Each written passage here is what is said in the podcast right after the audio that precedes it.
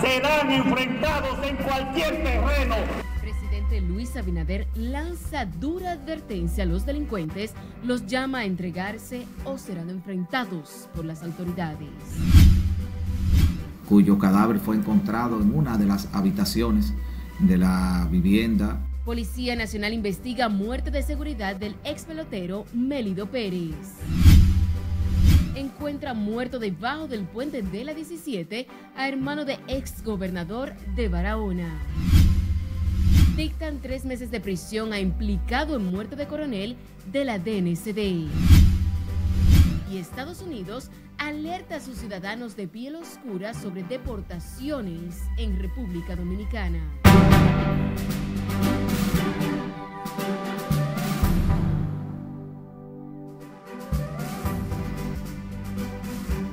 Saludos, bienvenidos a esta emisión de fin de semana de Noticias RNN. Soy Janeris León. Iniciamos de manera inmediata. Lo hacemos con el presidente Luis Abinader, quien advirtió hoy de manera contundente a los delincuentes que se entreguen a las autoridades o de lo contrario serán perseguidos y enfrentados por la Policía Nacional y el gobierno en el terreno que ellos elijan. Y como nos cuenta nuestro compañero Jesús Camilo, el primer mandatario encabezó hoy el acto de cierre del primer Congreso de Normas Comunitarias a fin de lograr la convivencia pacífica en la población que los delincuentes o se entregan o serán enfrentados drásticamente por la Policía Nacional y por el gobierno. En ese tono se refirió el presidente Abinader a los delincuentes contra quienes anunció drásticas medidas a fin de neutralizarlos hasta alcanzar la convivencia pacífica y la paz social que la población dominicana necesita. Y que sepan que cada día nos preparamos para que todos los que quieran pasar a ser hombres y mujeres de bien, nosotros aceptarlos, prepararlos y ayudarlos. Pero los que deciden, los que tienen otra decisión de alterar la paz y la seguridad, serán enfrentados en cualquier terreno por este gobierno. Al encabezar el acto de cierre del primer Congreso de Normas Comunitarias, el mandatario fue contundente al garantizar que el gobierno continuará adoptando medidas para garantizar la seguridad ciudadana en el país. Vamos a trabajar con ustedes, con la gente seria, que es la inmensa mayoría de los dominicanos y dominicanas en los barrios y en los sectores.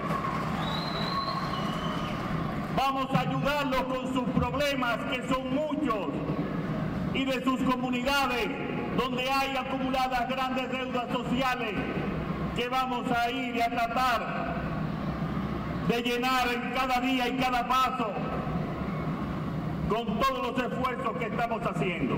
De su lado, el ministro de Interior y Policía Jesús Vázquez Martínez aseguró que la iniciativa sobre normas comunitarias buscan integrar equipos de trabajo en los barrios que trabajarán de la mano con la Policía Nacional para hacer frente a las acciones delictivas. Todos los comunitarios del Distrito Nacional han establecido una norma con el tema de los ruidos. No se permitirá ruido a partir de las 10 de la noche hasta las 10 de la mañana del día siguiente.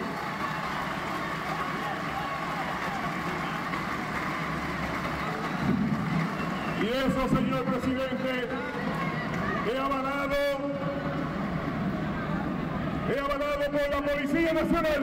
Las medidas forman parte del programa nacional Mi País Seguro, que implementa el gobierno para mejorar la convivencia social. La clausura del acto sobre el primer Congreso de Normas Comunitarias se llevó a cabo en el Club San Carlos de esta capital, donde estuvieron presentes además el jefe de la Policía General Eduardo Alberto Ten, el presidente de la DNCD General José Manuel Cabrera Ulloa, legisladores y otros funcionarios del gobierno. Jesús Camilo RNN. La Policía Nacional investiga el asesinato de un miembro de seguridad de la casa del ex pelotero de grandes ligas, Melido Pérez, quien fue encontrado muerto este viernes en el residencial Mirador del Oeste, en el kilómetro 12 de la carretera Sánchez. Se trata de Francisco García, de 62 años de edad, quien fue encontrado por un vecino que vio la puerta de la marquesina abierta y en la habitación de servicio de la vivienda cuyo cadáver fue encontrado en una de las habitaciones de la vivienda ubicada en el kilómetro 12 de la eh, carretera Sánchez, propiedad de Mélido Pérez. Hasta el momento, la Policía Nacional ha investigado a varias personas con relación a este caso y estamos a la espera de que el INACID eh, nos ofrezca los resultados de la autopsia para poder establecer las causas reales de muerte. El vocero de la Policía Nacional, Diego Pesqueira, informó que esperan los resultados de la autopsia practicada por el Instituto de Ciencias Forenses para establecer la causa de esta muerte y encuentran sin vida y con signos de violencia el cuerpo del hermano del ex gobernador de Barahona, Pedro Peña Rubio, quien había sido reportado como desaparecido. Se trata de Julio Aníbal Peña Rubio, quien, según un video de seguridad, fue raptado por desconocidos el pasado miércoles en el sector El Tamarindo para robarle el vehículo. El cuerpo de Peña Rubio, de 62 años, fue encontrado sin vida debajo del puente de la 17 próximo al sector La Ciénega. En un audiovisual se observa cuando los antisociales interceptan al señor Julio Aníbal, obligándole a montarse en su camioneta Toyota Hilux, la cual permanece desaparecida.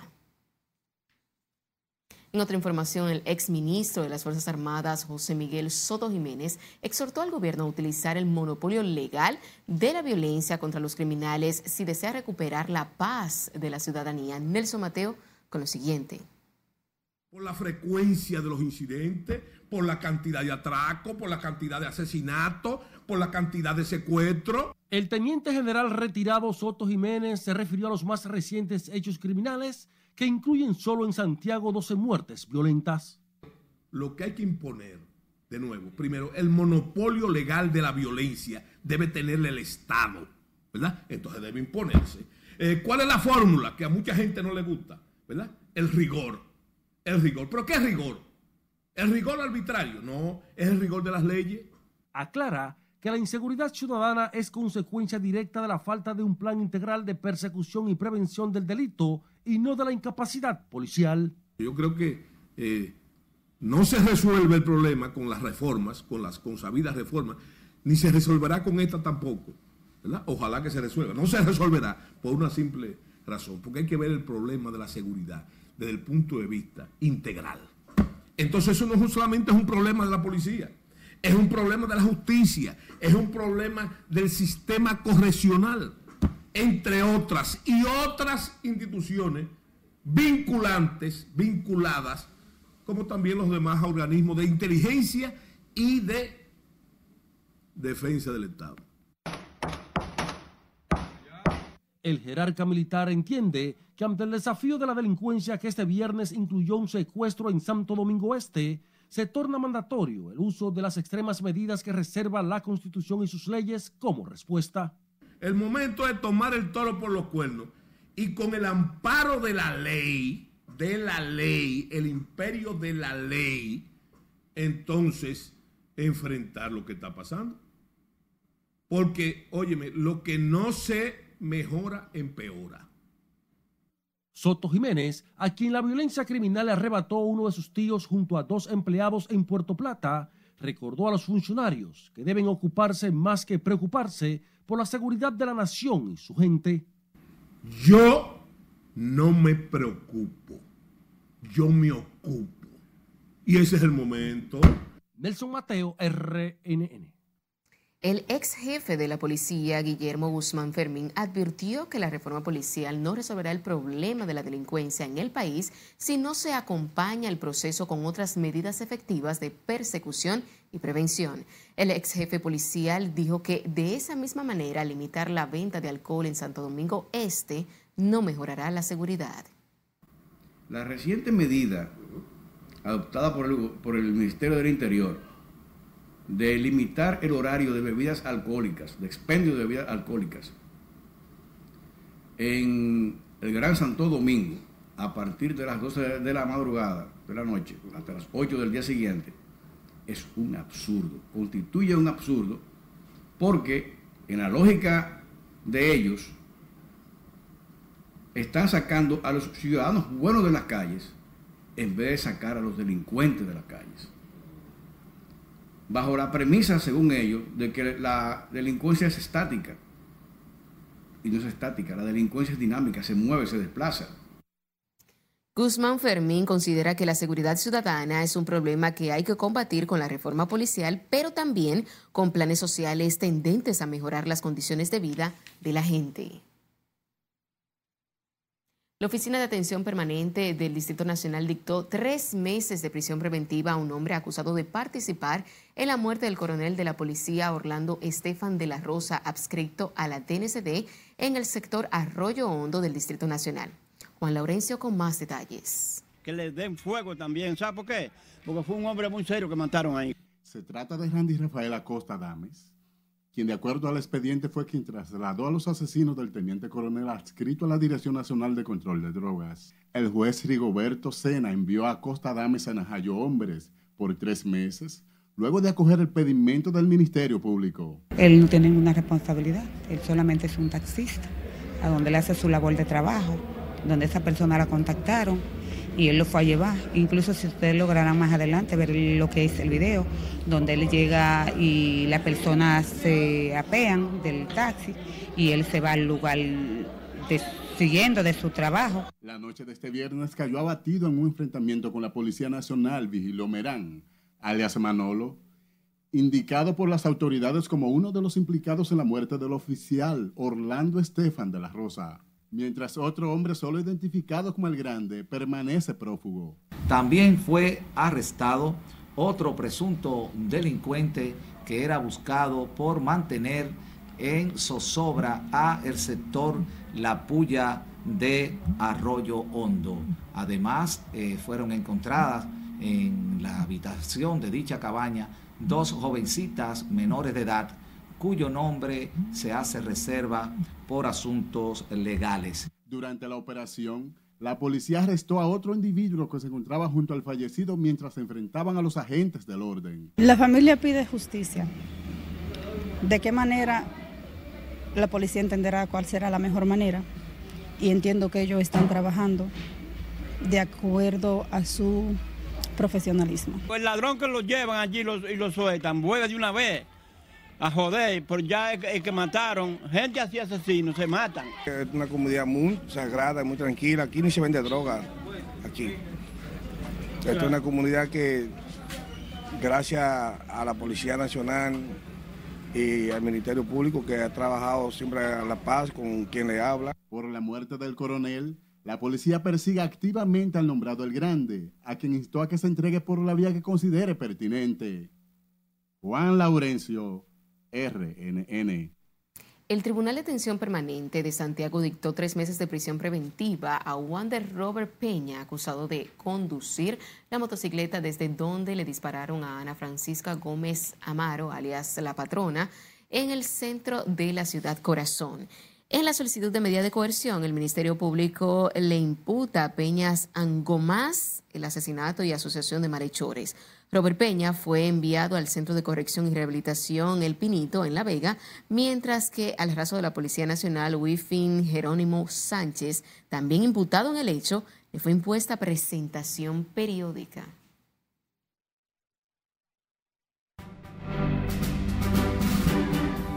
No se pierde al volver la advertencia que hace la Embajada norteamericana a sus ciudadanos en el país. Eh, con todos los datos del propietario del vehículo. Y conozca del plazo que tienen los dueños de vehículos inundados por los torrenciales aguaceros de principio de mes. Esta es la emisión de fin de semana de Noticias RNN. No le cambie.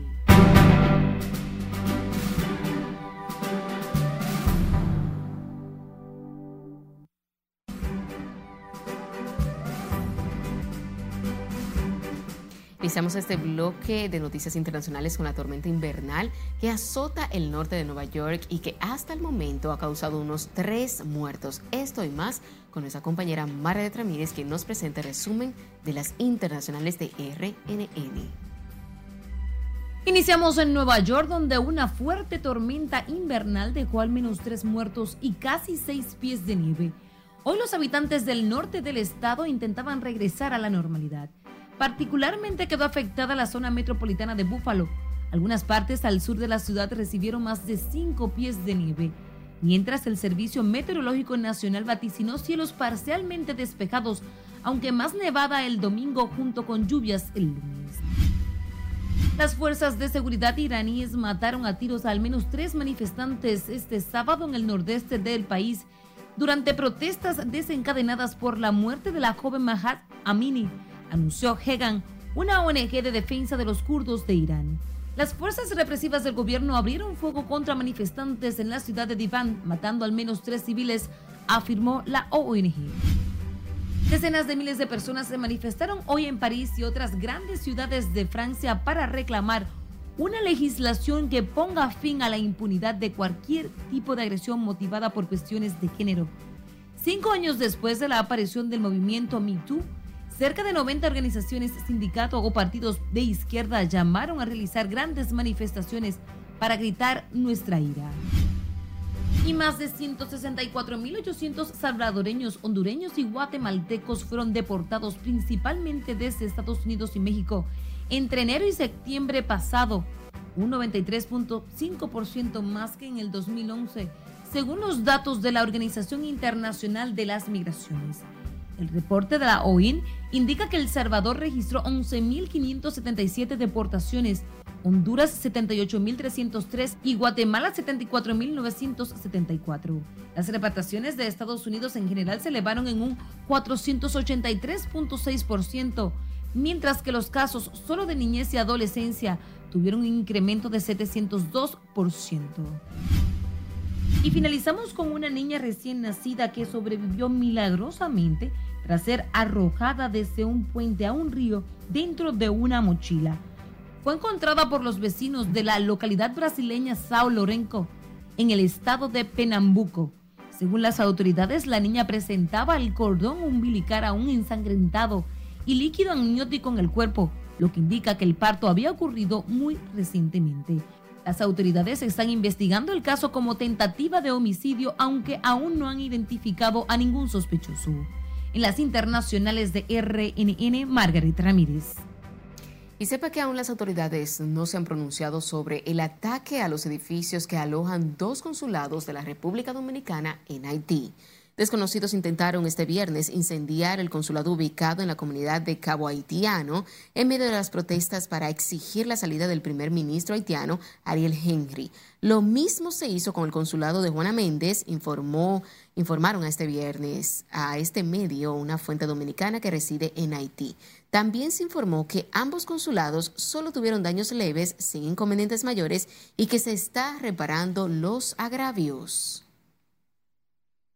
Y pese a que la Dirección General de Migración ha desmentido que maltrate a los indocumentados detenidos en los operativos migratorios, representantes de la sociedad civil pidieron a las autoridades preservar la dignidad humana de los extranjeros con estatus migratorio irregular que hay que tener una política seria migratoria. La sociedad civil, aunque es consciente de que cada país es soberano en la aplicación de sus políticas migratorias, ve con preocupación que en algunos casos se violen los derechos de los extranjeros detenidos en la última semana. Lo que nosotros entendemos que la migración, eh, que las deportaciones deben, deben hacerse en ese marco. Cuando hablamos de, de migración masiva, hay un tema fundamental, es que hay muchos dominicanos, dominicanos, que todavía no han sido reconocidos su nacionalidad dominicana. Y con la migración la deportación masiva, pues entonces pueden ser afectados a esos dominicanos que no han sido reconocidos por el Estado, lamentablemente, y pueden ser deportados. Agentes de la policía, inspectores y oficiales de migración continúan deteniendo a extranjeros indocumentados que en su mayoría son trasladados a centros de acogidas como el vacacional de Jaina, donde son depurados por las autoridades previo a su deportación.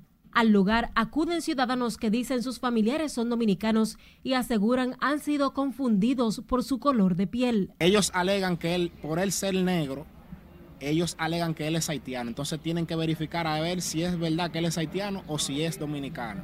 Pero tampoco le permitieron que él le mostrara el documento que porta consigo para hacer la veracidad del mismo. Desde el pasado lunes, la Dirección General de Migración intensificó los operativos con inspecciones en mercados, unidades del transporte público y otros espacios donde se verifica la presencia de haitianos. La importación está bien, porque son buenos, son una gente no tiene documentos, pero tienen que hacerlo como la ley. pero ah, no sin maltrata, pero ellos no están como no están deportando, es maltrato que ellos están haciendo ahora. ¿Qué tipo de maltrato, por ejemplo? Le da golpe, de todo. Si ellos entran a esa casa, usted tenía algo, ellos vienen, absolutamente, ellos metían adentro de la casa, si tenía algo también, te, te agarra, te quita lo que tú lo tienes. Tú, hay todo el país hay deportaciones, hay migración por la persona que no está legal. Obligatoriamente una persona debe que anda con la ley de la, de la- del, del país, porque si no, no está legal hay que deportar, pero tiene que deportar también de una forma manual, como, como dice la constitución del país. ¿Cuánto tiempo tú tienes legal aquí? Mayormente tú como ocho años. En las últimas horas se han realizado amplios operativos de interdicción en zonas estratégicas del Distrito Nacional y otros puntos del país. Es Carelet Guillardo, RNN. Escuche bien, la Embajada de los Estados Unidos en la República Dominicana alertó este sábado a sus ciudadanos estadounidenses de piel oscura sobre el incremento de los operativos de la Dirección General de Migración. A través de un comunicado, la misión diplomática dijo que Migración está llevando a cabo operaciones generalizadas destinadas a detener a aquellos que creen que son inmigrantes indocumentados, especialmente personas de ascendencia haitiana. La Embajada Americana también expresó preocupación por los informes que ha recibido sobre el supuesto trato desigual que reciben los ciudadanos estadounidenses por parte de las autoridades. En otra información, la Superintendencia de Seguros continuó este sábado recibiendo formularios de solicitud para optar por el plan de indemnización dispuestos por el gobierno y con el que busca apoyar hasta con 100 mil pesos a decenas de personas cuyos vehículos resultaron afectados por los torrenciales aguaceros que hicieron desde hace dos viernes. Jesús Camilo nos amplía. Y en el día de hoy sábado vamos a recibir desde las 10 de la mañana hasta las 3 de la tarde. Y continuamos el lunes, martes y miércoles de la semana que viene de 9 de la mañana a 2 de la tarde también. Aunque no se precisó la cantidad de solicitudes recibidas hasta el momento, lo cierto es que el gobierno otorgará una indemnización económica a quienes sus vehículos resultaron con daños parciales o totales. La recepción de documentos para esos fines, que comenzó el jueves pasado, se llevará a cabo hasta el próximo miércoles 23 de este mes. Deben traer un formulario que tenemos disponible eh, con todos los datos del propietario del vehículo y el conductor, los datos del vehículo y del siniestro. Además deben anexar copia de la matrícula, copia de su cédula, una carta de cobertura original de la aseguradora, las condiciones particulares de su póliza. Deben anexar también una cotización del, de los daños que recibió el, el vehículo. Queremos dar las gracias al presidente por esta iniciativa, que de verdad que hay un segmento de los dominicanos que fuimos bastante afectados con el problema del, del 4-11 del 2022 con la tormenta. Y precisamente hicimos un grupo que se llama Tormenta para integrar a todos los afectados y todos los que han tenido problemas en ese sentido. Ciudadanos también valoraron como positiva la disposición del gobierno de ir en auxilio de los afectados. Si el gobierno lo hace, está bien. Muy bien. ¿Por qué? Porque son cosas que se escapan de las personas, porque eso fue algo de la naturaleza. Pero es bueno que, la, que el gobierno ayude a esas personas, porque hay aseguradoras que ni siquiera le, le brindaron un servicio para que ellos puedan rescatar sus vehículos y vieron muchas personas con muchas pérdidas. Porque así pueden mitigar los problemas que causó el agua y con la ayuda, si el gobierno le va a ayudarlo, mucho mejor no tienen que sacar esos ahorritos que tienen.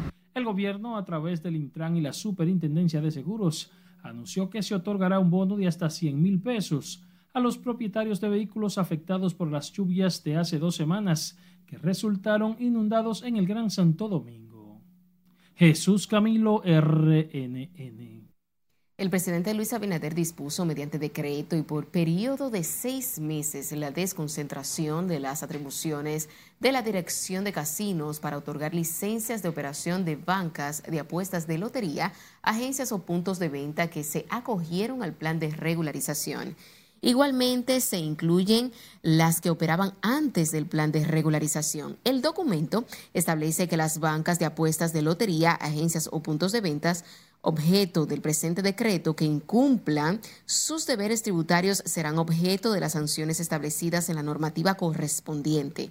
Además, fija un plazo de 30 días para que aquellos que no se encuentren registrados y no se acogieron al plan de regularización presenten una declaración jurada ante la Dirección de Casinos y Juegos de Azar del Ministerio de Hacienda. Y recuerde seguirnos en las diferentes cuentas de redes sociales con el usuario arroba noticias RNN y a través de nuestro portal digital www.rnn.com.de porque actualizamos todas las informaciones las 24 horas del día, los 7 días de la semana. También recuerde escuchar nuestras dos emisiones a través de Spotify y demás plataformas digitales similares, porque RNN Podcasts es una nueva forma de mantenerse informados siempre con nosotros.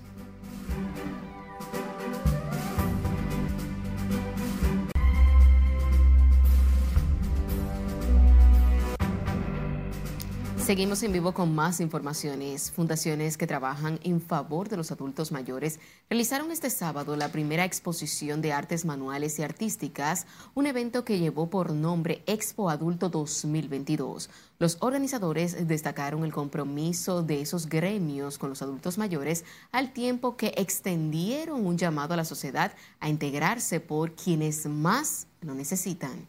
Las ASF le dan servicios médicos, dan consultas dan terapia, dan ayuda educacional, dan alfabetización, enseñamos a nuestros adultos mayores a manejar la tecnología, enseñándolos a trabajar en computadoras.